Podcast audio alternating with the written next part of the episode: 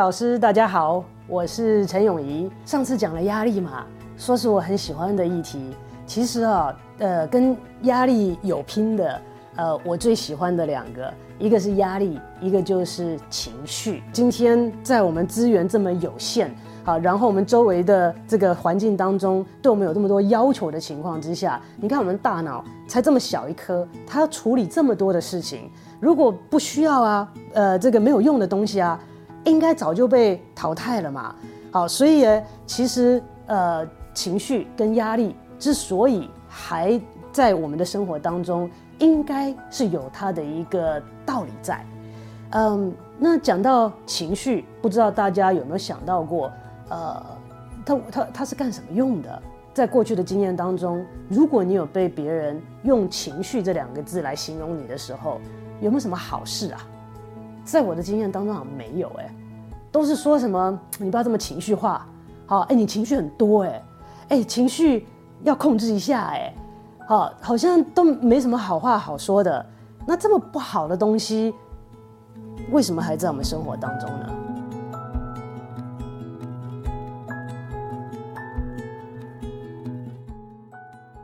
今天我们先想就针对情绪来想一下。那它的功能呢？其实我相信很多老师都有想到过了，嗯，两个主要的功能。那我用用两个比喻，呃，来跟大家分享。一个就是温度计，一个就是警报器。好，那在疫情的期间，我想大家都已经非常的习惯，走到哪里被测量一下。他要知道你现在的温度，为什么要知道你现在的温度？我要知道你现在系统的状态有没有失常。那至于状况有多严重，要怎么处理，当然还有待其他的方式去多理解。但是这个是认识我们现在状态的一个重要指标，所以我们的情绪也有类似的功能，就是反映出我们现在的状态是不是 OK，我们的系统的状态是不是 OK。那第二个，它的功能是警报器。今天坐在这边，在教室里面。如果警报器响了，你会不会说没关系啦，随便？当警报器响的时候，最基本、最基本，他应该得到的是你去查看一下嘛，是不是有问题？所以，当情绪今天出现的时候，呃，不管是温度计也好，警报器也好，它是帮助我们系统正常运作的一个重要环节。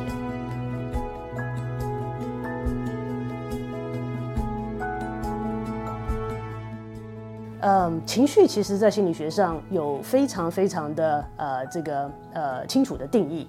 好，那它有几个必要的条件。情绪呢，第一个就是一种感觉，好，它是一个 feeling。其实感觉是什么呢？我们有每一个人都有一个基础基础点，好，叫做一个 baseline。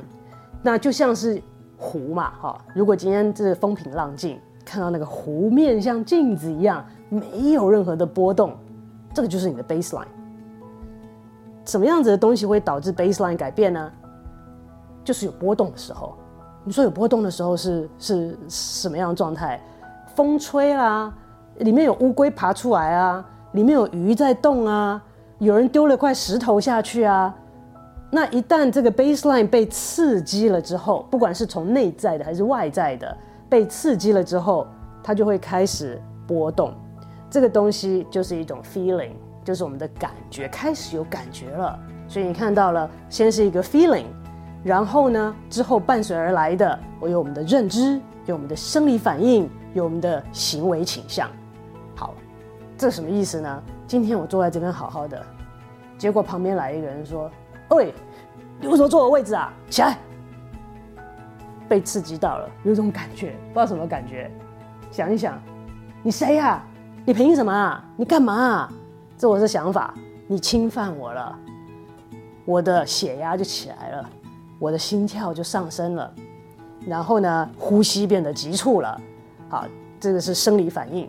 但是当我累积到一个程度的时候，我开始会有行为上面的一些改变，讲话越来越大声啦，面部表情啦，好，搞不好真的气到一个地步，我也会打人啊，讲脏话啊，骂人啊，声量的改变啊，用词的改变啊。好，这些都是行为倾向。所以要有这些不同的必要条件，才能够叫做情绪。跟心情有什么不一样？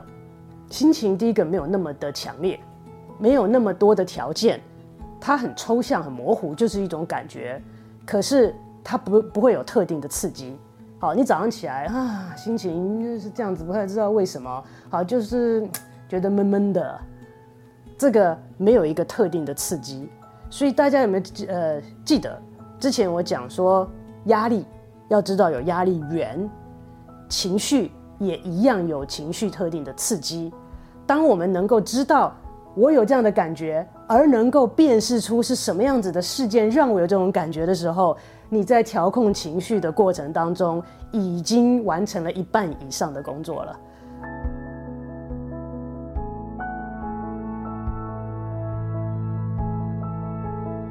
在呃这个呃介绍情绪的呃这个单元里面。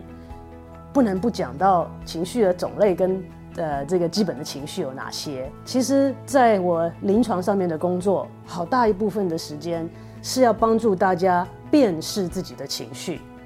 那在情绪的研究上面呢，到目前来讲，说是有一百种以上的情绪的形容词是不为过的啦。但是。很多时候我们没有办法，我们的词汇很贫乏嘛。哦，我就这种感觉，我现在觉得我不知道啊，我现在不知道是这个什么感觉，讲的不够细腻，其实也不重要。我们可以从基本情绪开始来了解自己的感受。好，那基本情绪为什么要叫做基本呢？它有两个原因。第一个，基本的情绪是每一个人都会有的，好，每一个人经常性的都会有的。第二个基本情绪的要素是，它是跨文化、跟跨不同的背景、跟个人差异的。过去的研究显示，不管是跟我们同样的或者是不相同文化的人，我们在看到他们的面部表情的时候，如果是属于基本情绪，大部分都能够正确的辨识出对方面部的表情。所以这不用学，大家都会有，大家都经历过，而且差不多都可以辨识的出来。所以这些就是基本情绪。在我们学习了解情绪的过程当中，嗯，我通常会呃问我的病人两个问题。那我第一个问题会问的这个呃对方说：你觉得你现在感受是正面的还是负面的？就一分为二啊。那一旦分了之后，你再可以更去细分。那细分的第一步就是，哎，有没有在这个基本情绪里面的哪一项是比较符合你现在的感觉？那基本情绪基本上有六种，有快乐、悲伤，还有惊讶、愤怒、害怕、恶心。所以，在辨识我们情绪当中，除了它是正是负之外，我们可以试试看把这六个情绪走一遍。你现在的感受是不是又比较像这六个情绪其中的一个呢？我个人的感觉是，这六种情绪就有点像我们的呃色彩。不是有三个主要色彩吗？那这三个主要的色彩，这个 primary colors，可以把由这个三个主要的色彩搭配成任何一种颜色。所以我们的六种情绪其实搭配起来，就可以呃让我们感受到很多很多其他更细腻、更丰富的情绪。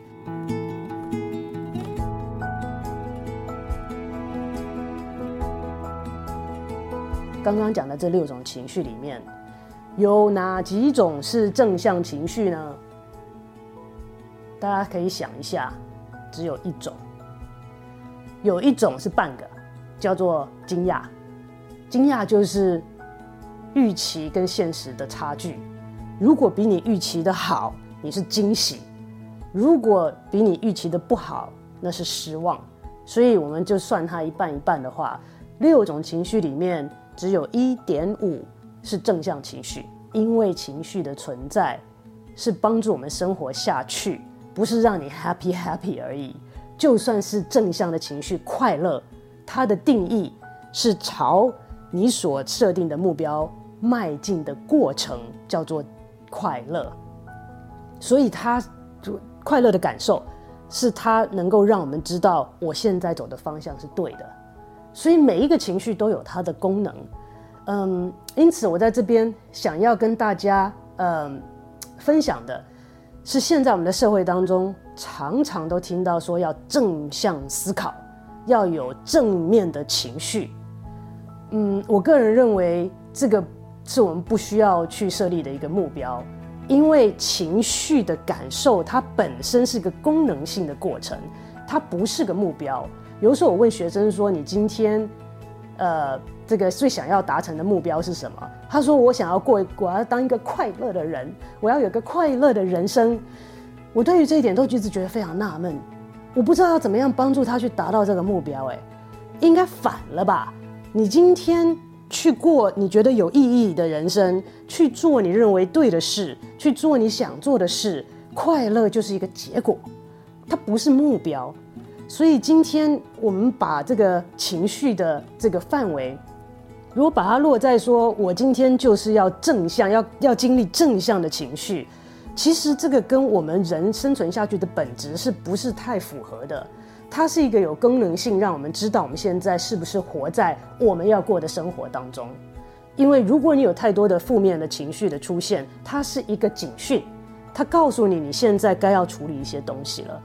好，所以我在这边要提醒大家，很多时候有人会说没有关系。好，当这种烂事发生在身上的时候，你就把正面思考，好，把这个去经历正面的情绪，你可以的。那要更费力耶！我已经有这么多烂事发生在我身上了，我还要花更多的力量去把它扭成正事哦，扭成正面的哦，扭成正向的情绪哦。那耗费我们好大的资源呢。其实我跟大家分享，大家不妨可以去尝试的一个方式，是就我们的现状，接受我们的现状为第一步。你想要调整那些东西是后来发生这些事情。我第一件要告诉我自己的事情，就是我有觉得要抱怨我很倒霉的权利，而不是要别人告诉我说没关系啦。哈，你这边失去一点，明天可能就得到一点。哎，我还没到明天，不好意思，我今天就觉得很糟糕。你让我可不可以让我有感觉糟糕的权利呢？所以我们的情绪，第一个就是他要告诉我们什么？你要跟你的身体说啊，他在告诉你一些事情。好，你现在很紧张吗？你现在很愤怒吗？你现在很害怕吗？你不要去转他呀，因为他很重要，他在告诉你一个讯息。你先要跟你的身体说，我接收到了这个讯息了，我现在很害怕。那你去找你害怕的根源是什么，来源是什么？结果你可能会发现，哦，虚惊一场。好，你去查了一下这个警报，发现它是坏掉了，修好就好了。好，或者是你发现啊，屋子里面温度太高了，开个窗就没事了，不就解决了吗？而不是在警报响的时候，你会说没关系。正向来看，这个警报不是个声音，它就不是个事。我们要去正视。身体内部告诉我们的东西，而情绪是一个非常重要的指标，所以让我们一起来学习自我觉察之后，去找到造成你这样情绪的来源跟它的刺激，可以帮助我们更有效的去处理接下来该做的事情，好不好？我们一起来尝试一下，在生活当中大小事情都可以做这样子的练习。